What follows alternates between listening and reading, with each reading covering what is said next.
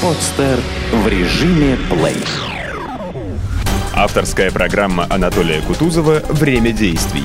Реальные истории об активности, развитии и предпринимательстве в любой сфере. Время действий. Даже если вы успешный топ-менеджер и работаете в крупной московской или санкт-петербургской компании, то покупка квартиры чаще всего это достаточно а, непростой вопрос. А, давайте сегодня поговорим о развитии строительного рынка и о бизнесе в этой сфере. У нас в гостях очень а, известный, интересный человек. Это Эдуард Тектинский, президент предприниматель, э, президент холдинга РБИ, почетный строитель России, член Консультационного совета при правительстве Санкт-Петербурга по вопросам развития градостроительного комплекса, один из учредителей общественного объединения воссоздания садов и скверов. Здравствуйте. Здравствуйте, Эдуард. Я знаю, что холдинг входит в пятерку ведущих строительных компаний э, города. Расскажите, как вам удалось создать такой крупный бизнес и почему изначально выбирали именно строительную сферу? Ну, вход в строительный рынок получился достаточно случайно.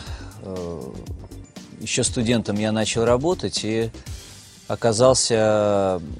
Было два выбора. Это телекоммуникационная компания и агентство по недвижимости. Выбрал агентство по недвижимости и год поработал там, и оттуда уже появились связи со строителями, появились идеи, как развивать этот бизнес, и была создана вот инвестиционно-строительная компания – которая до сих пор существует уже 19 год на рынке. Ну, все ее знают. Расскажите, а что оказалось самым сложным на пути развития компании? На каждом этапе были свои сложности. Первый этап, конечно, становления – это определение идеи, чем компании заниматься. Мы начинали с предоставления поручительства ипотечным кредитам, делали оценку, консультационный бизнес для наших партнеров, но впоследствии определились со строительством как с ключевым направлением деятельности э, холдинга RBI. Следующий этап – это создание двух брендов RBI «Северный город», вывод на рынок бренда «Северный город» и товарного э, бренда «Квартира для среднего класса». Э, следующий этап – это раздел бизнеса существующим партнером, по сути, выкуп бизнеса у него, появление э, совместного предприятия с фондом Deutsche Bank, вхождение в бизнес Morgan Stanley, э, инвестиционного банка Morgan Stanley. И каждый, каждый этап – это свои вызовы, свои задачи, э, свои размышления. Но какой-то один сложно. Пожалуй, что становление первые годы, когда, собственно, бизнес приходилось создавать, когда еще ничего не было, это, наверное, был самый сложный этап.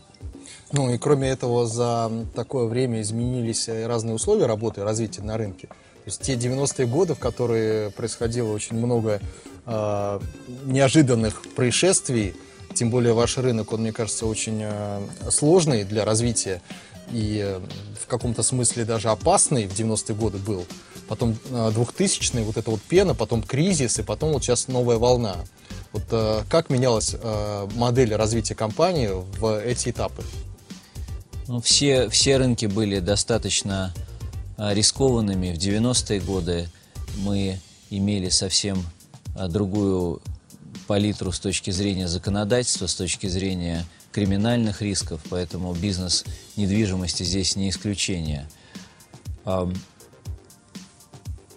Как, как изменился как изменилась эта палитра за это время? Я могу сказать, что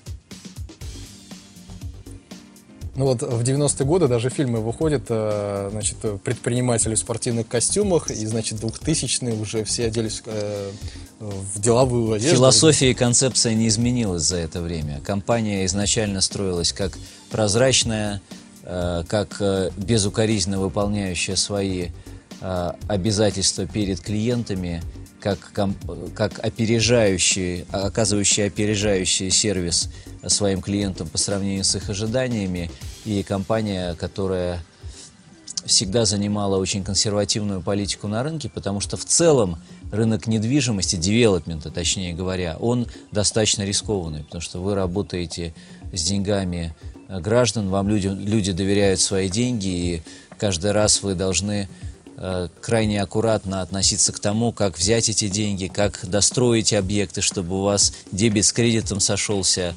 И вы каждый раз принимаете решение о том, каким темпом развиваться, и один из вопросов состоит в том, насколько вы гарантированно сможете достроить свои текущие объекты, потому что это с этой точки зрения это социально ориентированный бизнес, он очень важный, и, и мое понимание таково, что ни в коем случае нельзя подвести людей, но плата за это это то, что компания может быть, развивается не таким быстрым темпом, как могло бы, но как, как могла бы развиваться, но риски э, более быстрого развития я для себя э, считаю неприемлемым. Именно поэтому появились э, компании, появились западные партнеры, которые привнесли капитал в компанию.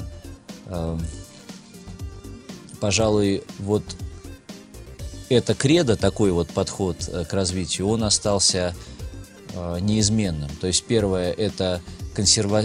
консерватизм, а второе – это опережающее качество, премиальное качество и ориентация на клиента.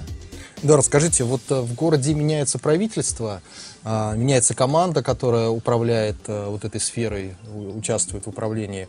А, какие тенденции наблюдаются в этой связи на строительном рынке и что произойдет с ценой квадратного метра, по вашему мнению, в ближайшем будущем?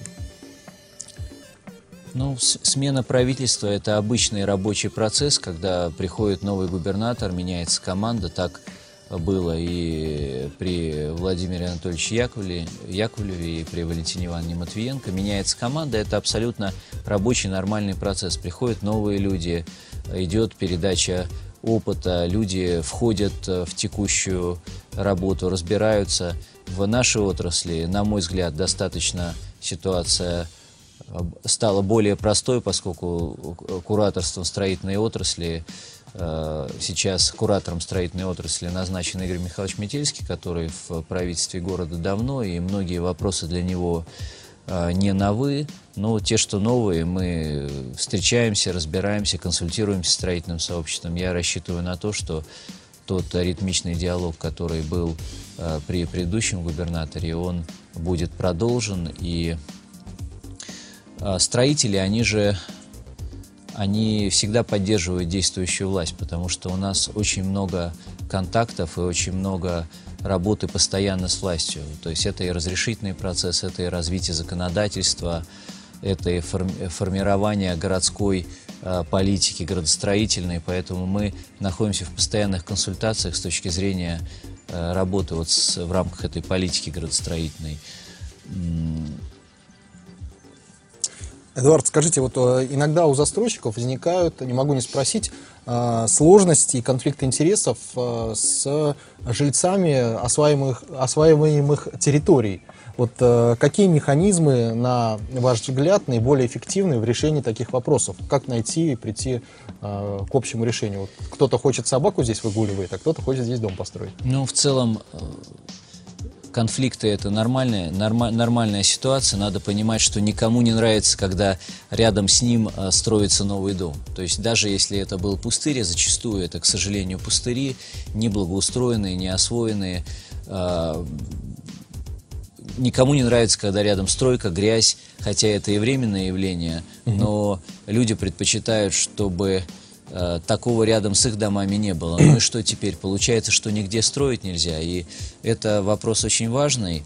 И, собственно, подход к этому достаточно простой. Это градостроительное законодательство. То есть там, где э, можно строить, с учетом всех нормативов, учет нормативов по парковочным местам, по зелени, по э, отступам, высоте и так далее, там, там и нужно строить. То есть мы э, постепенно движемся в сторону государства, ну, уважающего законы. И все, э, Петербург в этом э, деле впереди. Э, и у нас принято все необходимое градостроительное законодательство. Это и генеральный план, закон о правилах землепользования застройки, закон об охранных зонах.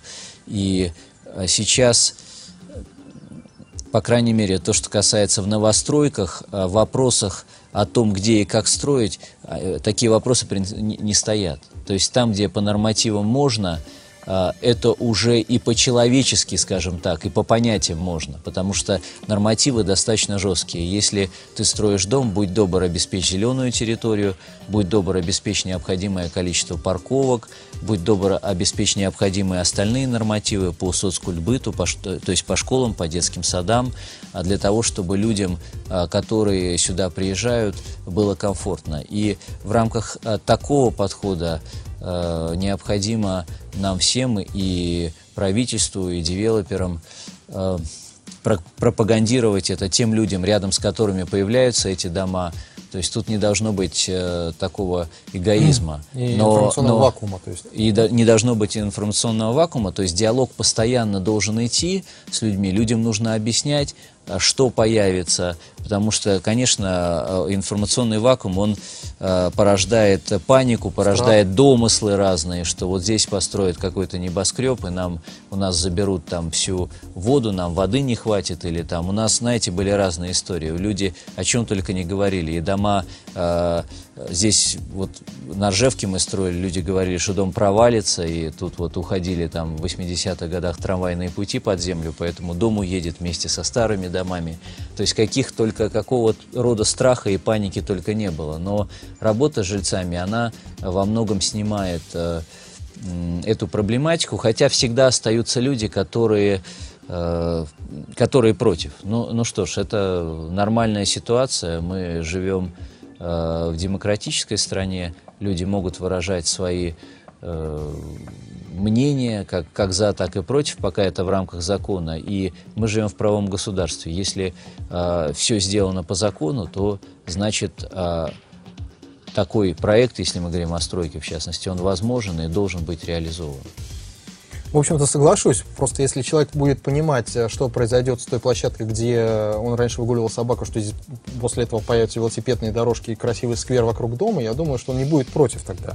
Если говорить о политике компании в этом вопросе, то мы стараемся давать э, в области благоустройства людям больше, чем э, нужно по нормативу. Мы, покупая особенно новые территории, мы задумываемся о будущих новых кварталах, и мы пытаемся на себя, на каждого сотрудника компании переложить Э, этот опыт, понять, как бы, как бы это нам было удобно. Вот э, недавно мы обсуждали один из перспективных кварталов, который мы купили, и мы говорили о том, э, у нас были бурные очень споры о том, где надо расположить э, детские площадки, а где расположить площадки для подростков, где велосипедные дорожки, где какой-то там роллер-дром, какие-то спортивные э, функции, куда должны въезжать машины, куда не, не должны. То есть мы пытаемся очень глубоко погрузиться в то, как сделать продукт лучше, чем есть сейчас. Потому что, к сожалению, наследие 90-х годов оно таково, что мы имеем минимум парковочных мест. И если мы зайдем, посмотрим новые кварталы, мы увидим, что машины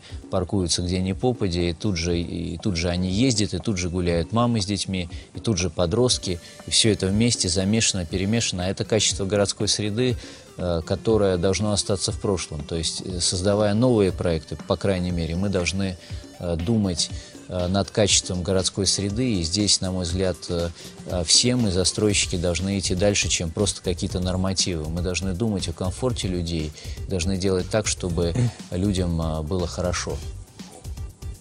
Я с вами соглашусь. Скажите, Эдуард, а сколько квадратных метров жилья э, и вообще в целом недвижимости вам уже удалось построить? Э, как вы оцениваете стоимость RBI и планируете выход на IPO? Ну, компания построила порядка 900 тысяч квадратных метров жилья. Скоро будет праздник миллиона, наверное. Скоро будет праздник миллиона в ближайшие пару лет. Еще порядка 800 тысяч жилья находится в разных э, стадиях, от, от строительства до проектирования и получения градостроительных согласований. А, оценка компании – это такая, ну, гипотетическая вещь. Всегда это столько, сколько готов кто-то за нее заплатить. Компания э, на сегодняшний момент и в ближайшее время не продается, тем не менее мы рассматриваем всегда разные э, возможности для сотрудничества, для привлечения капитала как в компанию, так и в проекты. Мы хотим развиваться быстрее, чем мы развиваемся сейчас, а для этого нужны деньги, чтобы не влезать в кредиты и не нести повышенные риски. Если говорить об IPO, то компания не стоит, э, во-первых, того миллиарда, который необходим для того, чтобы выходить на публичные рынки. Потому что для инвесторов крайне важна ликвидность. Когда они рассматривают вопросы входа в компанию, они всегда задают э, себе и собственникам компании вопрос о том, как же они будут выходить из компании. И тот размер, который сейчас на финансовом рынке допустим, это порядка миллиарда. То есть так называемый free float или свободный оборот акций, который должен быть на бирже, должен быть порядка 200 миллионов. Тогда считается, что для инвестора, вложившего в компанию 20-30 миллионов э, долларов или евро, достаточно легко как войти, так и выйти. Угу. Вот, поэтому до, до IPO еще надо идти.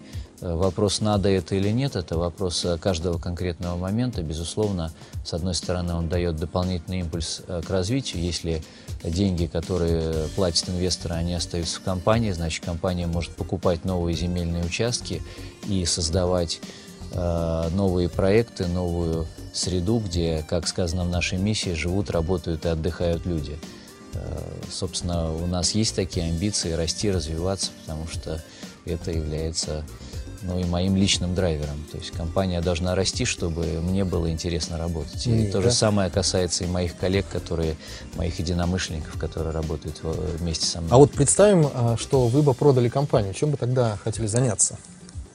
Ну, для этого должен был бы появиться а, проект такого масштаба и такой социальной значимости, который бы а, позволял мне расти, двигаться дальше и развиваться как, как личности, как человеку. И Вполне может быть, что это не была бы коммерческая деятельность, скорее это могла быть какая-то социальная деятельность, какие-то э, задачи, которые э, впрямую помогали бы, э, помогали бы людям. И мне в этом плане очень близки э, те э, проекты, которые ведутся э, одними из крупнейших э, бизнесменов, богатейших людей э, мира. Это и Билл Гейтс, и Уоррен Баффет, и Ричард Брэнсон – то есть про проекты, которые делают мир лучше. Это целое, это либо фонд, как у Билла Гейтса, который, и известно, что Билл Гейтс уже 28 миллиардов долларов потратил на, на благотворительность. Это и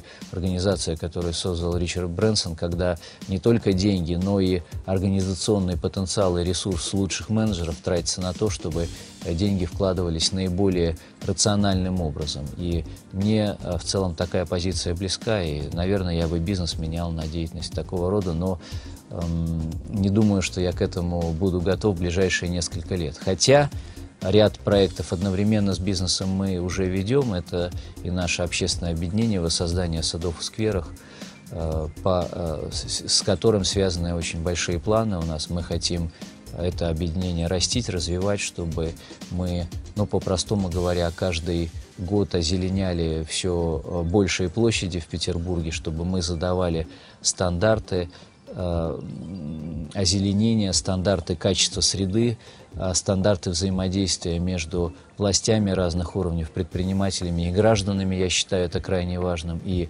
такого Э, рода взаимодействия мы уже в 2011 году реализовали в рамках двух скверов, которые были благоустроены э, на деньги как граждан и их трудом э, людей, жильцов этих скверов, так и предпринимательского сообщества при помощи муниципалов. То есть мы задействовали здесь все эм, социальные группы, то есть, по сути, это классическое частно-государственное партнерство, которое не было как-то специальным образом оформлено, но было построено и начато на основе инициативы людей что я считаю идеальным вариантом. Эдуард, а как вам кажется, в какие проекты на строительном рынке сейчас особенно эффективны инвестиции? Вот что вы думаете, например, о строительстве доходных домов? А Санкт-Петербург – это э, город, в котором когда-то было очень много доходных домов.